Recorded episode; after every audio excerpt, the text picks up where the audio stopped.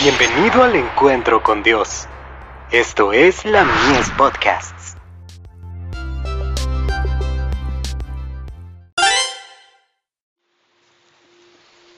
Recibiréis poder. Victoriosos por la eternidad. Porque aún un poquito, y el que ha de venir, vendrá, y no tardará. Mas el justo vivirá por fe, y si retrocediere, no agradará a mi alma. Hebreos capítulo 10, versos 37 y 38.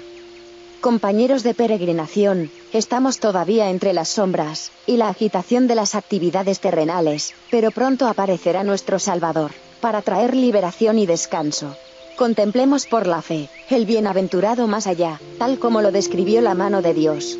El que murió por los pecados del mundo, está abriendo de par en par las puertas del paraíso, a todos los que creen en él.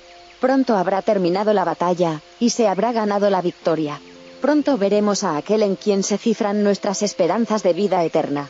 En su presencia, las pruebas y los sufrimientos de esta vida resultarán insignificantes.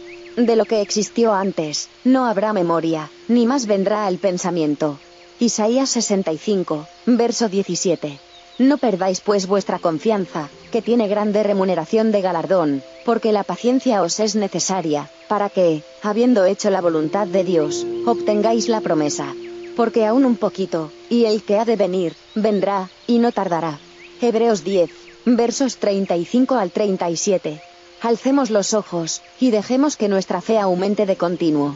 Dejemos que esta fe nos guíe a lo largo de la senda estrecha, que ha de llevarnos por las puertas de la ciudad, al gran más allá, al amplio e ilimitado futuro de gloria, que espera a los redimidos. Pues, hermanos, tened paciencia hasta la venida del Señor. Mirad cómo el labrador espera el precioso fruto de la tierra, aguardando con paciencia, hasta que reciba la lluvia temprana y tardía. Tened también vosotros paciencia, confirmad vuestros corazones, porque la venida del Señor se acerca. Santiago 5, versos 7 y 8. Las naciones de los salvos no conocerán otra ley que la del cielo.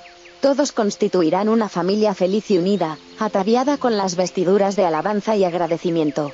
Al presenciar la escena, las estrellas de la mañana cantarán juntas, y los hijos de los hombres aclamarán de gozo, mientras Dios y Cristo se unirán para proclamar, no habrá más pecado ni muerte. La historia de profetas y reyes, Páginas 540 y 541.